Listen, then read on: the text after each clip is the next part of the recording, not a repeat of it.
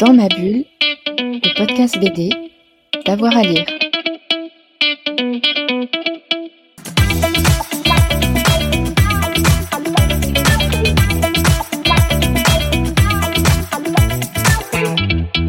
Bonjour à toutes et à tous et bienvenue dans cette nouvelle émission de Dans ma bulle avec euh, Avoir à lire votre podcast 100% BD. Aujourd'hui, on va parler euh, manga. Alors, on va faire une édition un petit peu euh, didactique hein, sur le manga parce que et c'est une surprise pour ceux qui n'étaient pas vraiment au courant, mais c'est que le manga cartonne véritablement. Selon les chiffres 2020, euh, le manga représente désormais 42% des ventes avec une progression de 18%.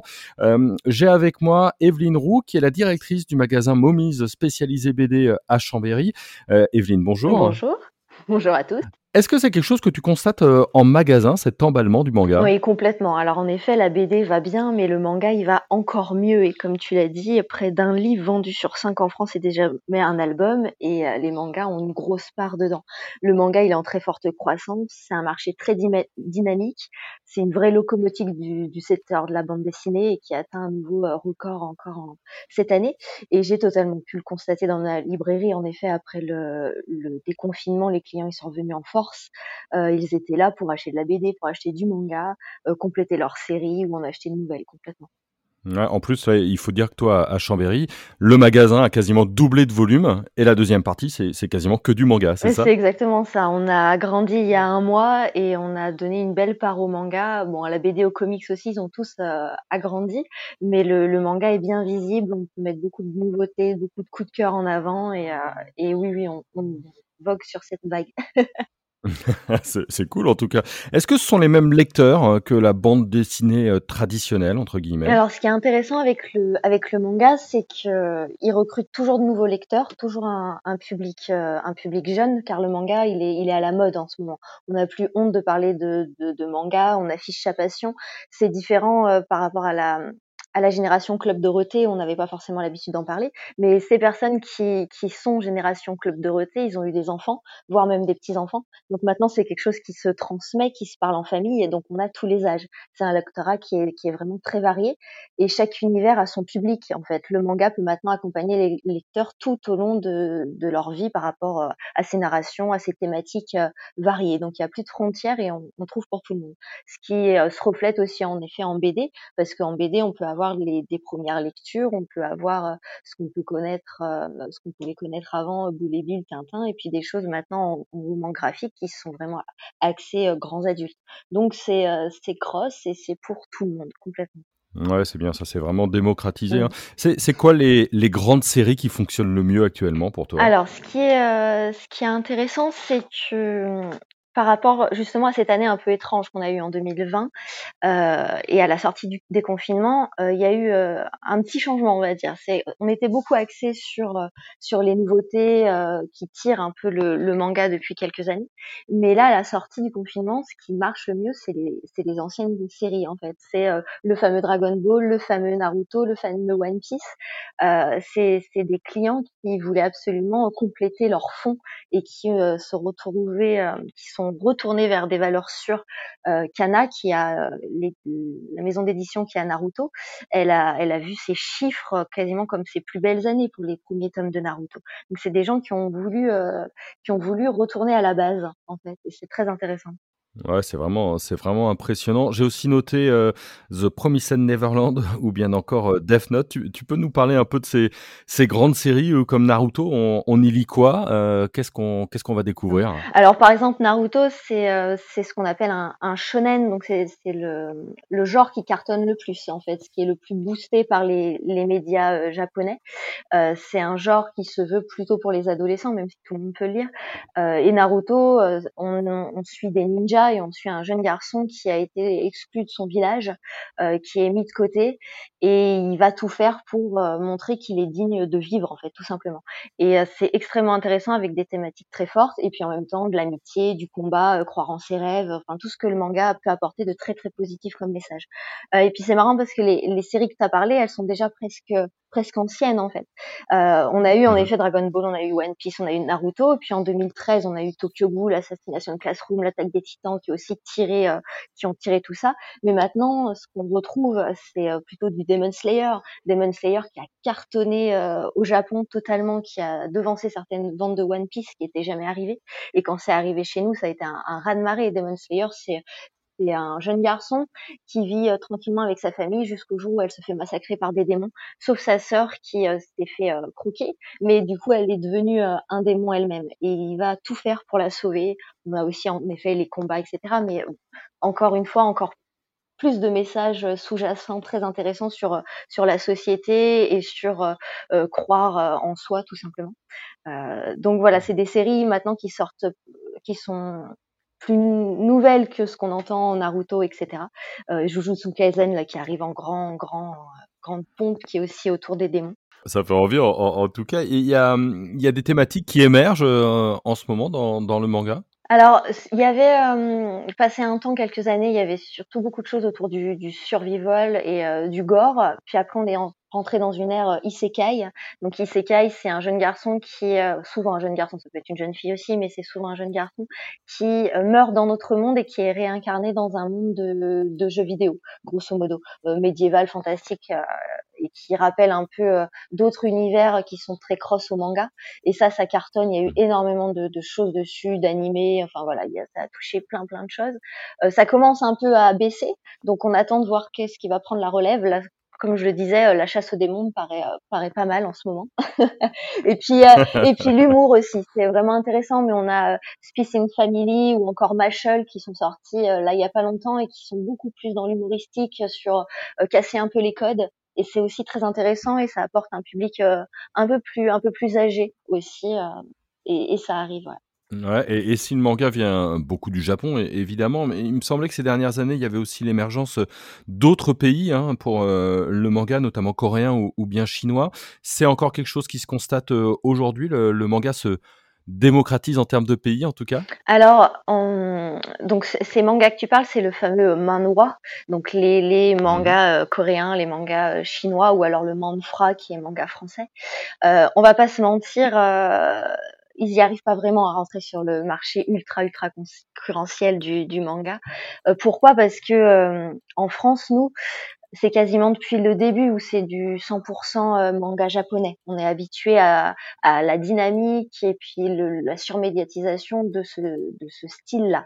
Donc du coup, les, les manois ont un peu de mal. Euh, et, et, en plus, par rapport à la, à la surproduction euh, japonaise, nous, on n'a qu'une partie de cette surproduction et on a le gratin. On a vraiment les meilleurs, en fait. Donc, évidemment, quand un, man, un manoir euh, coréen arrive, qui est moins soutenu par toute une, une euh, hype et, et, des médias, bah, il a du mal à, à percer sur le l'édition, en tout cas, du manga papier. Hmm, D'accord. Et, et le manga français? Il y, en a Comment ça se comporte? Donc oui, le manga français, il y en a, et je suis un peu mauvaise langue quand je dis que, que ça marche pas, parce que si, évidemment que ça marche, c'est juste que le, le prorata avec les ventes japonaises ne peut pas être comparé. Euh, on a deux très grands euh, auteurs en manga quand même. On a euh, Renaud Lemaire avec Dreamland, et on a Tony Valente avec Radiant. Euh, Radiant qui, qui est vraiment un, un beau, beau carton. On reprend beaucoup, l'auteur a beaucoup repris un peu l'humour à la Dragon Ball, et il en a fait quelque chose de très, très intéressant intéressant avec euh, avec des thématiques un peu plus lourdes et on peut se retrouver en tant que Français dans la lecture. Et, euh, et ça a tellement bien cartonné que c'est publié au Japon et qu'il y a eu un animé sur ce manga-là et qui a été fait par des Japonais. Donc on peut vraiment se faire un cocorico euh, sur ce, manga-là et ça, ça marche quand même. On est quand même assez doué en France aussi. Et puis moi j'ai vu débarquer pas mal le, le phénomène des webtoons. Euh, Est-ce que tu, tu, peux nous en parler? Ça impacte les ventes? C'est complémentaire? Comment ça se, comment ça se passe?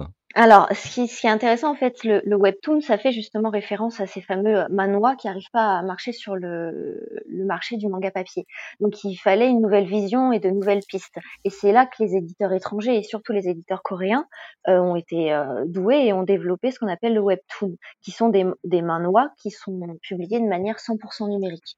Euh, en gros, c'est du, du, web et cartoon, hein, c'est la c'est la fusion de ces deux mots, webtoon, et c'est dédié aux écrans et en particulier à ceux des smartphones. En fait, c'est pensé comme un écran de portable. Le format est pensé pour ça. C'est euh, du scrolling euh, à la verticale en fait. On fait défiler comme ça. Il n'y a plus de système de pagination. C'est de la couleur aussi. Euh, certains, même si c'est une minorité, proposent des fonds sonores, des petites animations. il y a, on peut avoir des choix multiples qui font changer le scénario. On n'est plus en fait bêtement sur du scan papier qu'on numérise et qui est donc pas adapté. Euh, là, on est en fait le webtoon, ça se veut un, usage très très simple. Ce que je disais, ce fameux scrolling, euh, ces couleurs, on n'est plus dans des détails énormes. Enfin, les, on n'est pas là pour euh, pour regarder une planche de, de décor pendant euh, 10 minutes. C'est euh, plutôt axé sur les visages. C'est des histoires très addictives. C'est un rythme soutenu. On est plus sur les émotions que la lecture peut proposer que sur la forme. On, on scrolle dans les lieux publics, dans le bus, à sa pause café. Une notion d'ultra facilité. Euh, et puis euh, voilà, on s'affiche plus avec un manga papier. Et ce qui est intéressant, c'est qu'aussi ces, fameux éditeurs euh, de webtoon, les plateformes, ils les ont fait 100% gratuites au début pour populariser ce format. les modèles payants sont arrivés après. Et donc là, ça, depuis 2016, ça bouge un peu comme ça côté Corée. Et là, comme tu le disais, ça arrive en France. Euh, et c'est très intéressant parce qu'on commence en effet à voir la vague arriver. Euh, il y a un exemple très sympa, c'est que euh, pour bien se rendre compte du phénomène, c'est qu'en décembre, ce décembre 2020, les recherches Google pour le mot webtoon ont été multipliées par 10 donc on voit en effet euh, l'engouement arriver, on, on comprend qu'il y a quelque chose qui fourmille là-bas. Quoi. Et c'est en, en, connaissance de ce phénomène que par exemple les éditions Delcourt euh, lançaient la plateforme Verytoon, euh, qui a exactement le même principe que les autres plateformes coréennes, donc c'est de faire du webtoon. Et le côté qui, comme tu me disais, la question est-ce que ça impacte mon magasin?